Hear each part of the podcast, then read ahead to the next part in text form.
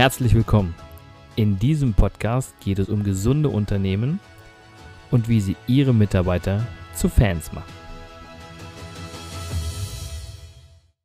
Wenn du Mitarbeiter hättest, wie würdest du diese Mitarbeiter zu deinen Fans machen?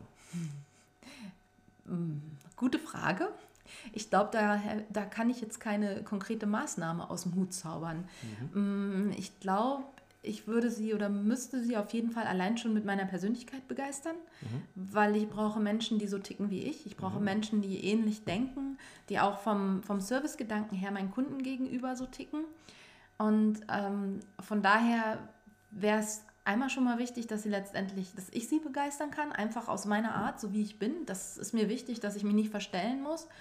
Und dann ähm, wäre, glaube ich, tatsächlich die zweitwichtigste Sache, dass die Mitarbeiter die Aufgaben bekommen, die sie gut machen können und wo sie, äh, wo sie Lust drauf haben.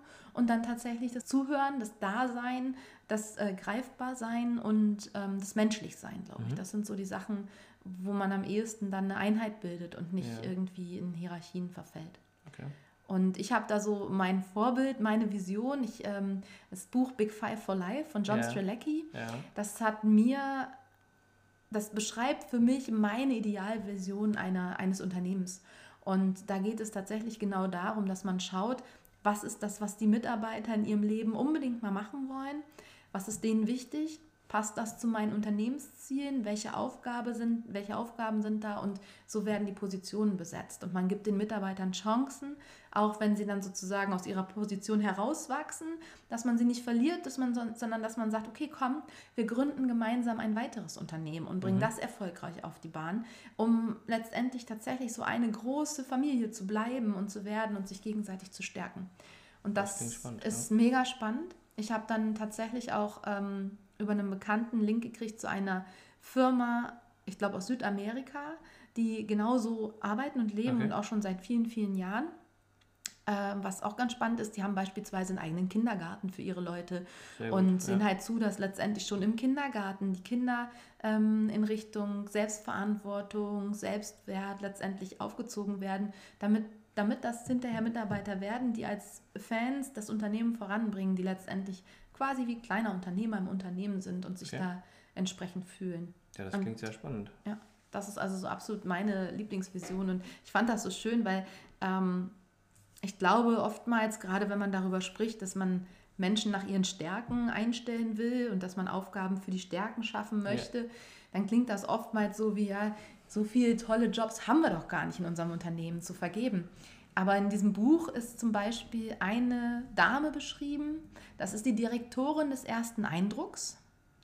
Letztendlich ist das die Empfangsdame des Unternehmens. Okay. Aber sie auf ihrer Visitenkarte, die Empfangsdame hat eine Visitenkarte und auf der Visitenkarte steht Direktorin des ersten Eindrucks. Sie hat gesagt, für sie ist es wichtig, sie braucht sichere Arbeitszeiten, weil sie hat Kinder und sie muss letztendlich ihren Tag durchtakten. Sie braucht ähm, ein sicheres Gehalt. Sie möchte gern mit Menschen umgehen. Sie ist aber keine Führungspersönlichkeit, braucht also da in dem Moment keine Verantwortung. Und mit dieser Direktorin des ersten Eindrucks hat sie den Job gefunden, den sie braucht. Und ich glaube, da tun wir uns oftmals schwer, auch die kleinen Stärken zu sehen und mhm. anzuerkennen. Denn es, denn es gibt auch Menschen, die, die haben richtig Spaß dran, ähm, Akten zu archivieren oder Fakten zu sammeln. Die finden das gut. Ja. Das ist deren Ding, sich da irgendwo ins Detail reinzufummeln und, äh, und das akribisch zu machen oder Zahlen, ne? Mhm. akribisch jede einzelne Zahl zu schreiben und so weiter das ist toll, das könnte ich nicht. Das, aber das sind Stärken. Ja. Und ähm, nicht jeder strebt danach, Chef zu werden, will, will gar nicht Chef werden, kann auch gar nicht führen vielleicht.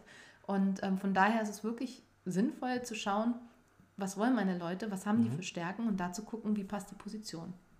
Also wenn du so rangehen würdest, wenn du Mitarbeiter hast, Respekt. Wenn ich es dann durchziehen könnte, kann ich natürlich nicht so beurteilen. Ist ja dann auch letztendlich immer eine Frage der Mitarbeiter selbst. Ja. Aber ich glaube schon, dass das geht, dass das funktioniert. Ja ähm, gerade mal zu überlegen, sowas selber zu machen. Also man sagt, okay, man, wenn, wenn man Mitarbeiter hat, die äh, so voller Ideen sprühen, dass sie ein eigenes Unternehmen gründen und man ist gleichzeitig sozusagen ähm, ja, Unterstützer mhm. des kleinen Unternehmens und mhm. im, im, Grunde eine Tochterfirma sich heranzieht. Ja. Das ist, das ist cool. Ja, und äh, also der hat das so verglichen in dem Buch mit einem mit Pflanzen. Wenn du anfängst, Pflanzen auszusehen, dann hast du am Anfang ganz klein, kleine Pflanzen mhm. und die passen natürlich in ganz, auf ganz wenig Fläche. Mhm. Und dann fängst du an, sie zu düngen und zu pflegen und so weiter, und dann wachsen die. Und damit die weiter wachsen können, musst du ihnen Platz schaffen. Mhm. Und so hat er das verglichen. Okay. Und das fand ich, das ist ein super schönes Bild. Ja, das ist ein guter Vergleich. Und ich glaube, da, ist, da stehen wir uns vielleicht ab und zu mal im Weg mit so Konkurrenzdenken, mhm. weil wir haben ja dann Sorge, dass der Mitarbeiter quasi ein Mitbewerber von uns wird. Ja. Äh, wenn der Mitarbeiter uns gut findet und wenn wir selbstbewusst genug sind, auch was unsere Lösungen und unsere Angebote angeht, dann kann das eine wunderbare Win-Win-Situation werden, bin ich überzeugt von. Ja. Aber ja, vielleicht erst in ein paar hundert Jahren. das finde ich gut. Ähm, es ist wirklich so, dass das hat man ja auch allein schon von der Einstellung manch, äh, einer, manch Mitarbeiter, ähm, die dann sagen, ähm, das, was mein Unternehmen kann, das kann ich auch. Und verlassen das Unternehmen, machen sich selbstständig mhm. aufgrund dessen, weil irgendwas nicht gepasst hat. Aber ähm, die wenigsten suchen echt die Kommunikation, vielleicht auch zwischen dem Unternehmer und dem, dem Angestellten, um da eine, eine, ja, eine Art Kooperation zu mhm. erzielen.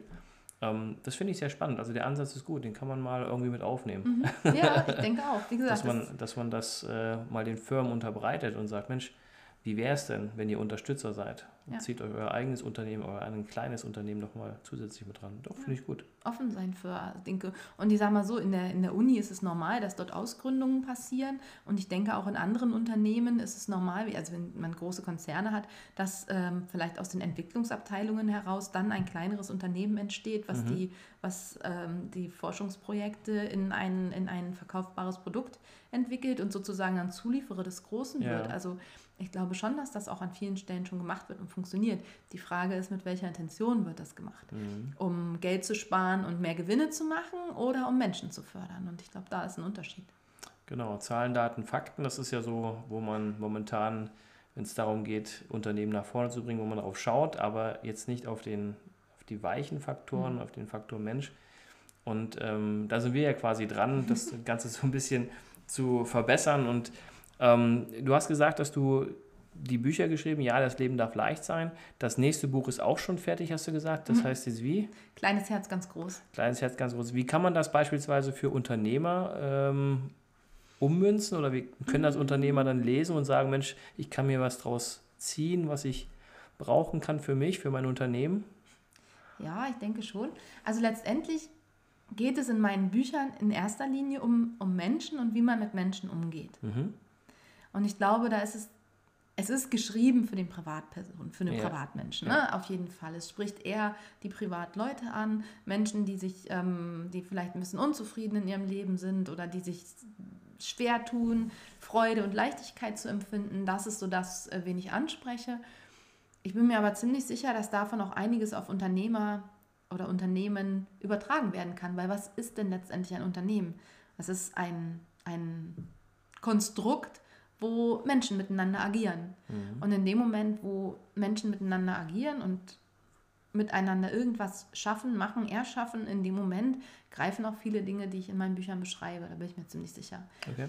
Allerdings wieder dieser Punkt, eben im Prinzip nur dann, wenn ich als Unternehmen nicht nur meinen Gewinnfokus habe, sondern wenn ich auch weiche Faktoren zählen lasse. Mhm. Und wenn ich auch, wenn ich, wenn ich sage, okay, wenn wir uns gegenseitig unterstützen, dann kann noch was, noch mehr draus werden, weil mhm. es geht mir da in erster Linie darum, um ein, ein wohlwollendes, ein liebevolleres Miteinander. Ja.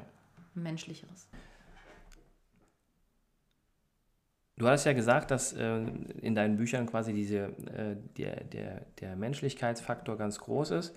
Und kann man sagen, wenn ein Unternehmer sich deine Bücher auch zu Herzen nimmt und als Vorbild agiert, dass die Unternehmen dann dadurch erfolgreicher werden? Also dass er Vorbild für seine Mitarbeiter ist?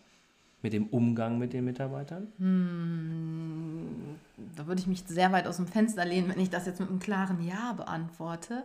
Ähm, also was ich selber gemerkt habe, ist, dass so wie ich lebe, dass das abstrahlt. Mhm. Und dass das vielleicht nicht unbedingt eine Vorbildfunktion ist, aber dass viele positive Gedankengänge oder, oder viel Leichtigkeit und Lebensfreude, dass das abstrahlt und abfärbt. Das habe ich erlebt. Und ich bin mir ziemlich sicher, dass das auch im Unternehmen funktionieren würde, wenn ein Unternehmer so ist. Letztendlich sind es immer nur Menschen. Mhm. Und ich denke schon, wenn ein, wenn ein Unternehmen, ein Unternehmer, ein Chef wenn der gut gelaunt ist, wenn der lebensfroh ist, wenn der motiviert ist, wenn der begeistert ist von seinem Unternehmen und von seinen Mitarbeitern, dann denke ich schon, dass sich das auch abfärbt. Und wenn er dann noch ähm, das mit beherzigt, was mir in den Büchern sehr wichtig ist, urteilsfrei und wertfrei ja, mit Menschen umzugehen, ich glaube, dass das auch ein ganz wichtiger Faktor ist. Also ich, es geht nicht darum, gleich hier einen Stempel draufzusetzen, wenn ich meinen Mitarbeiter sehe und sage, oh ja, heute hat er wieder schlechte Laune oder irgendwie hat er wieder Mist gebaut oder was auch immer, sondern wirklich urteilsfrei mit den Menschen umzugehen und ähm, Meinungen zuzulassen. Also auch das ist für mich eine wichtige Sache, die dahinter steht, dass man wirklich auch sagt, wir können auch unterschiedlicher Meinung sein. Es mhm. gibt viele Wege, die nach Rom führen. Ich muss nicht die, den besten Weg kennen. Wenn du den Weg einschlagen möchtest, dann probier es aus. Auch das sind Sachen, wo ich glaube, ja, wenn, das können die mir gut vorstellen, dass sich das ein oder andere übertragen lässt. Mhm. Aber es ähm, muss vom Kopf ins Herz gehen und dann funktioniert es. Ah ja.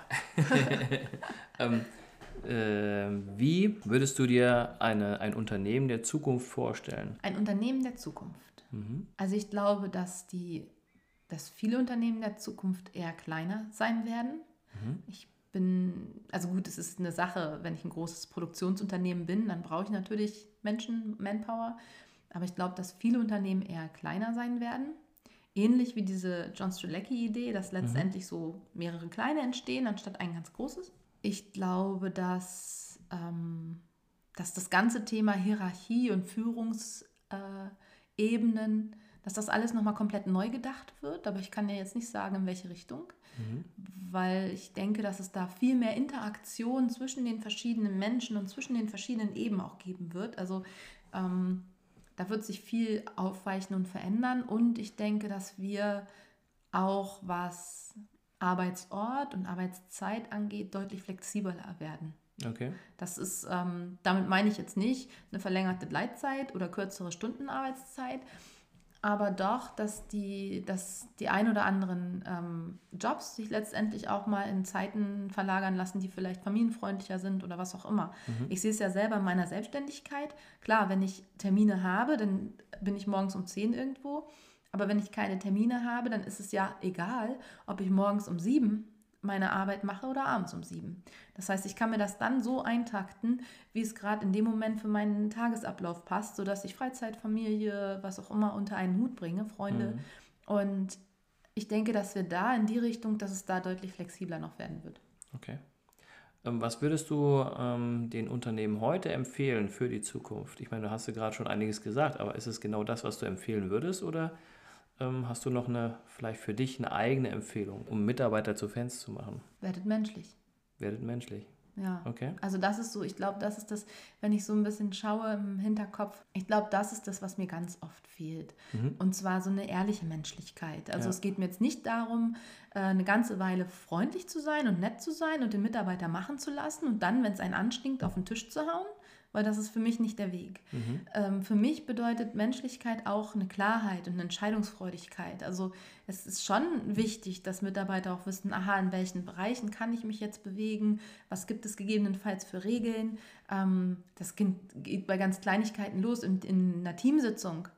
Da kann Sprich, können Gesprächszeiten oder Sprechzeiten festgelegt werden. Mhm. Und dann hat jeder fünf Minuten. Ja. Und zwar jeder, der Chef, der Abteilungsleiter und der Mitarbeiter. Und da gibt es einen, der darauf achtet, dass die fünf Minuten auch eingehalten werden. Mhm. Und schon funktioniert das und schon begegnet man sich auf Augenhöhe. Und ähm, also das ist so ein Punkt, wo ich denke, also ehrliche, authentische Menschlichkeit, also miteinander umgehen, Klarheit schaffen und, ähm, und dadurch dann gemeinsam wirklich auf ein Ziel hinarbeiten. Klingt sehr spannend. Schwierig man, für viele.